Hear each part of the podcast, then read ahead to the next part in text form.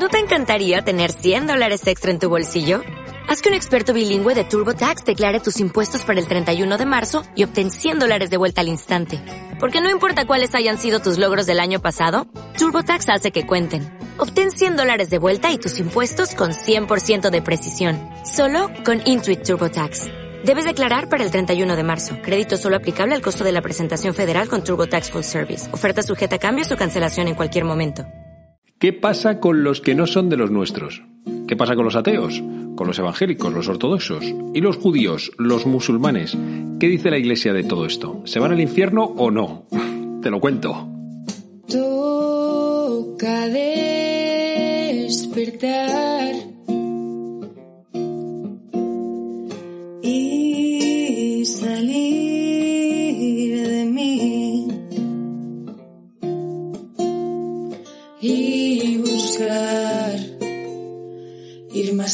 Muy buenos días, yo soy el Padre Joaquín y esto es Al Lío, un podcast para gente despierta que quiere crecer, en el que te hablo de temas de fe, espiritualidad y estilo de vida.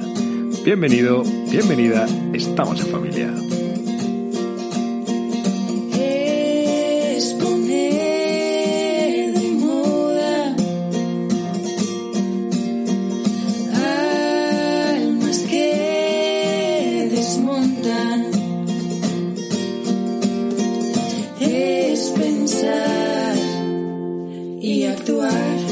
Comienzo con los avisos parroquiales, con cosas que tenía sueltas y que todavía no te había dicho.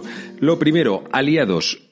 Es para novios consolidados y mm, esposos recién casados. Y van a ser unos grupos para sentirnos acompañados en este proceso y en esta nueva aventura que estáis viviendo algunos y para crecer juntos. Sentimos que de alguna manera si hacemos fuerza unos con otros, todo es mucho más fácil. Comenzamos el viernes 15 de octubre a las 7 de la tarde y para venir tienes que haber escrito un mail primero a aliados@sanclementeromano.es y si no, pues oye, pues hay preguntas, si tienes dudas y lo que sea.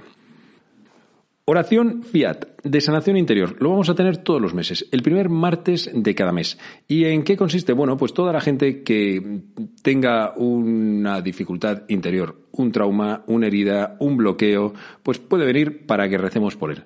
Y, y esto será todos esos días a las siete y media. Siete y media comenzamos el 5 de octubre. Esto va a ser una auténtica bomba. Ojalá todos nos reconozcamos heridos y pongamos nuestros corazones delante de Dios. Siguiente cosa, estructuras. De esto ya te he hablado mil veces, todos los jueves a las nueve de la noche. Y algo que sale de estructuras, que es el curso Anclados. Este curso va a durar un año, es quincenal. Y se trata de recibir todos los fundamentos y herramientas para ser discípulo y apóstol, es decir, cristiano al 100%. Lo impartimos los sacerdotes de San Clemente, es una auténtica bomba. Plantéate, ahora que estamos empezando el curso, cómo quieres acabarlo, dónde quieres estar con respecto a tu fe. ¿Quieres haber crecido? Bueno, pues para eso sirve Anclados. Va a ser quincenal. Próximamente te diré cuándo empezamos. De todas formas, toda esta información debería estar en nuestra página web y si no lo está, pues lo estará. Somos un poco caos con ella. Eh, nos hace falta recursos. En fin, Serafín.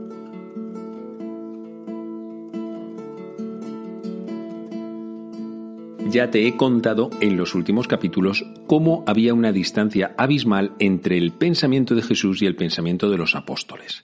Ellos irían haciendo un camino, pero en aquel momento estaban absolutamente a por uvas. Ahí te va otro texto que lo muestra. Estamos en el Evangelio según San Marcos, en el capítulo 9. Y dice así. Juan dijo a Jesús, Maestro, hemos visto a uno que echaba demonios en tu nombre y se lo hemos querido impedir ¿Por qué no viene con nosotros? Jesús respondió, No se lo impidáis, porque quien hace un milagro en mi nombre no puede luego hablar mal de mí. El que no está contra nosotros está a favor nuestro. No deja de ser curioso que aquel hombre hacía milagros y sin embargo no pertenecía al círculo de Jesús. Bueno, y hacía milagros en nombre de Jesús. Es decir, que invocaba su nombre, decía, en nombre de Jesús, sánate. Y entonces, pues esa persona quedaba sanada por el poder del nombre de Jesús. Bueno, también te digo que es que cuando la Biblia dice en nombre de alguien, es como si traes a esa misma persona, ¿no? Un poco como nosotros. O sea, si tú haces algo en nombre de otra persona, pues es como que la estás trayendo. Pues imagínate si lo haces en nombre de Dios o en nombre de Jesucristo, que es lo mismo estás trayendo la misma fuerza de Dios, ¿no? Por eso, por eso también está el, el, pecado ese que nos han dicho desde pequeñitos de no tomar el nombre de Dios en vano, porque, porque el nombre de Dios hay que respetarlo, o sea, no podemos hacer una cosa en nombre de Dios porque sí, porque ala, porque me da la gana, ¿no? Pero es que aquel hombre no estaba tomando el nombre de Dios en vano, porque de hecho Dios estaba actuando por su medio. Pero esto a los apóstoles les raya. ¿Por qué? Pues porque no tienen el carné, ese tío no tiene el carné de pertenencia. Él no tiene la suscripción premium y nosotros sí. Nosotros formamos parte de los doce. O, o, incluso había otros que Jesús había nombrado, otros setenta. Fíjate, tú, son muchos, pero este no era ni siquiera de ellos. Y resulta que iba haciendo milagros. Jesús lo pone en orden y les dice, no se lo impidáis, porque nadie que haga un milagro en mi nombre luego puede hablar de mí quien no está contra mí está a favor mío. Es decir, estamos remando todos en la misma dirección. Ese hombre, aunque a lo mejor creáis que no es de los míos, también es de los míos, aunque no vaya con nosotros, aunque se escape, aunque esté fuera. Esto es lo que los católicos desde siempre hemos creído con respecto al Espíritu Santo. Y es que el Espíritu Santo no solamente obra dentro de las fronteras de, la Iglesia, no solamente en los sacramentos, en la Biblia, pero cuando lo leemos los católicos o cosas así. No, no, es que el Espíritu Santo también trabaja fuera, a tiempo y a destiempo, en todas partes. De hecho, algo que se decía muy antiguamente es que Dios había creado el mundo y lo había impregnado de semillas del verbo, semillas del Hijo de Dios, que iban quedando como pinceladas por todas partes. Luego es verdad que Dios ha querido manifestarse de una manera muchísimo más plena. Entonces, si me dices, pero, pero a ver, ¿da lo mismo ser musulmán que cristiano? ¿Cristiano que judío? Pues no, no, no da lo mismo. No, vamos, si diese lo mismo, entonces te animaría a que dejases de ser católico y te hicieses, yo que sé, cualquier otra cosa. No es lo mismo. De hecho, Jesús es precisamente una de las cosas que viene a mostrar, porque para él la clave de esa nueva corriente que funda, esa nueva familia, esa nueva iglesia que él inicia, es él mismo. Él es la clave. A veces nos hemos equivocado y hemos pensado que, que la clave de ser cristiano sería ser buena persona, por ejemplo. Esto lo piensa mucha gente. Dice, no, pues con ser buena persona, ¿qué es lo importante? Este es buena persona, eso es lo importante. Mis hijos son buenas personas, eso es lo importante. Bueno, pues Jesús te diría, no, perdona, pero eso no es lo importante. Jesús no vino a hacer que fuésemos buenas personas. Ser buenas personas es para todos. Sea cristiano o no sea cristiano. Un ateo también tiene que ser buena persona. De hecho, llevamos inscrito en el corazón el ser buenas personas. Hay una ley natural que llevamos todos solamente por el hecho de ser humanos, que nos invitan a eso. Pero Jesús no vino solamente a eso, Jesús vino a por un plus que es el de la santidad. Ser santo significa vivir de Él, vivir en Él, vivir con Él, ser uno con el mismo Jesús. Y esto es lo más auténtico que nosotros tenemos. Ser cristiano es ser uno con Jesús. Y para eso pues bueno, sí se puede ser buena persona, pero es que también se puede ser mala persona. Por eso Jesús se acercaba a tanta gente mala o pecadora o muy débil, porque les quería convertir en personas que pudiesen estar cerca de él. Y luego también otra cosa, por cierto, otra cosa que no es ser cristiano, simplemente eso es, es el ritualismo, o sea, los ritos. Y yo creo que esto a muchos se nos ha metido, porque lo que hemos visto en nuestras familias ha sido que ser cristiano era ir a misa el domingo, bendecir la mesa, rezar por la noche, confesarse de vez en cuando, una serie de cosas. Y esto es lo que se nos ha quedado grabado.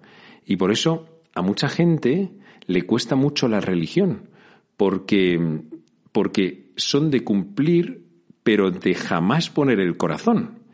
Y si les pides que den un paso al frente de corazón, como que te dice, mira, a mí no me compliques. O sea, yo ya lo tengo todo cubierto a mí me explicaron que esto funcionaba haciendo esto, esto y esto, no me pidas más. es una pena. Porque en realidad esa gente se está perdiendo lo más importante, que es al mismo Jesús. Es rito, rito y hago y no sé qué, pero jamás acabo de poner el corazón. Mi corazón no se pone en juego. Esto es un auténtico drama espiritual, porque acabas viviendo solamente de pequeños ritos. Y eso o quema o, o se convierte en una rutina mm, terrible. La clave de nuestra fe, como te he dicho, es conocer a Jesús, es tenerle presente dentro de tu vida. Luego eso, oye, pues te llevará a ser buena persona, ojalá, efectivamente, pero no solamente eso, sino además santo. Y eso te va a llevar también a tener una práctica religiosa, pero claro, ya la misa la vas a vivir de otra manera. O sea, ya no es que es que me obligan, es que hay un precepto o algo así, ¿no? Es que vas a acabar yendo a misa entre semana, ya verás, porque vas a desear unirte a Jesús y vas a querer tener un rato de oración personal todos los días en silencio para estar con Él también. Y te va a salir rezar el rosario de vez en cuando por las personas que más quieres. ¿Por qué? Porque empiezas a tener a Jesús dentro de tu vida.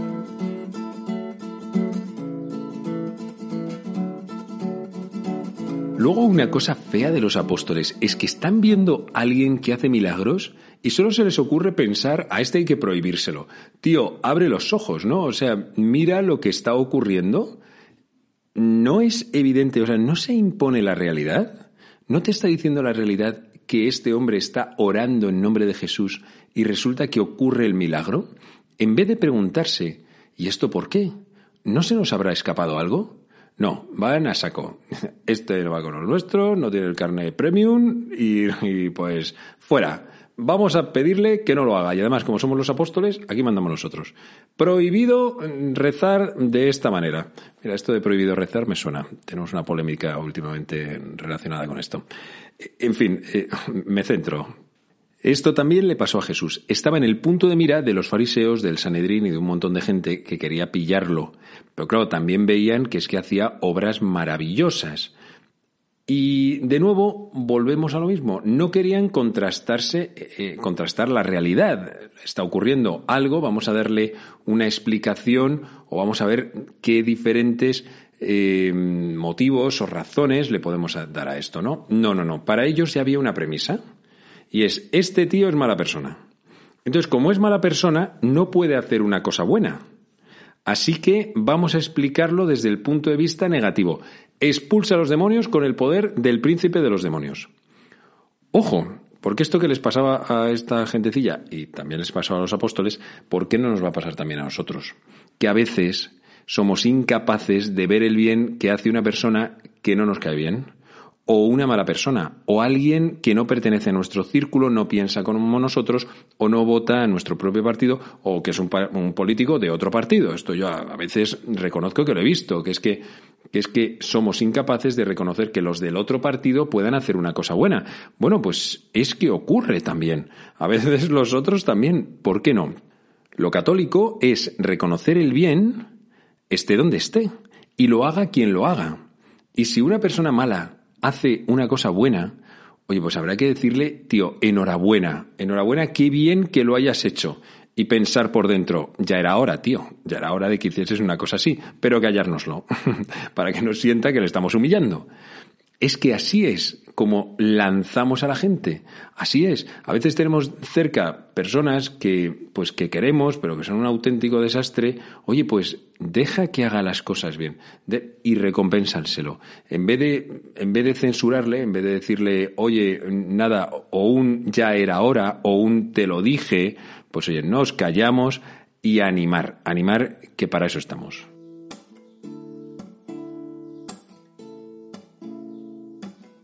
Bueno, y entonces las otras religiones, porque está muy de moda pensar que en realidad da un poco lo mismo. O sea que todos adoramos a Dios o todos tenemos a Dios, todos mm, pensamos que tenemos que ser buenas personas. Entonces, ¿cuál es el sentimiento de Jesús? Bueno, pues si tú eres de los que creen esto que acabo de decir, siento decepcionarte. Lo siento, es que Jesús vino con una pretensión de totalidad. O sea, Él no se ofreció a sí mismo como uno más, sino como el único. Acuérdate de aquello que dijo, yo soy el camino, la verdad y la vida. Nadie va al Padre sino por mí. Él no vino diciendo algo así como, bueno, hay diferentes caminos, pero yo os ofrezco uno al nivel de los otros, como en ese rollo. No, él, él dijo, mira, os voy a decir la verdad. Es que cuando os muráis, yo voy a ser quien os lleve al cielo. También te digo una cosa, una cosa que, algo que diferencia el cristianismo de todas las demás religiones es que siempre las otras las ha iniciado alguien, pero es que la nuestra la ha iniciado el mismo Dios. Ha sido el mismo Jesucristo, el Hijo de Dios, el que se ha encarnado, el que ha venido en medio de nosotros, y eso lo hace particular, no es como un Mahoma o un, o un Buda, que, era un hombre iluminado y, venía a traer una nueva filosofía, ¿no? Jesús no se presenta a sí mismo como un profeta o como un San Pablo, ¿no? Que luego extendería la fe de la Iglesia, sino como el mismo Dios, que viene a pedir que vivamos con Él, por haciéndose Él uno en medio de todos nosotros. Pero esto no significa que la Iglesia desprecie todo lo demás. Y tampoco que se considere a sí misma como si fuese una opción más entre todas, ¿no? Porque Jesús vino, como te digo, con esa pretensión de totalidad. Si es verdad que si en algún momento uno duda, oye, ¿será este el verdadero camino? ¿Será el verdadero este de la Iglesia y tal? Pues hay una única manera de comprobarlo. Y es dar en este camino el 100% y ver si plenifica el corazón. Si no lo hace, pues entonces, adelante, te cambias de religión. Porque esa otra opción que nos dicen, pues vamos picoteando, haces aquí y allí y tal, pues no, porque al final, o sea, es como estar con cinco tías a la vez. ¿Cómo vas a saber cuál es la buena? En realidad, la única manera en que puedes saber si una es la que sí, sí, sí, es estando al 100% con ella. Y si no fluye aquello, pues entonces tendrás que cambiarte a otra. Pero si estás con cinco, no estás con ninguna. Lo mismo pasa también un poco con la religión y con la fe.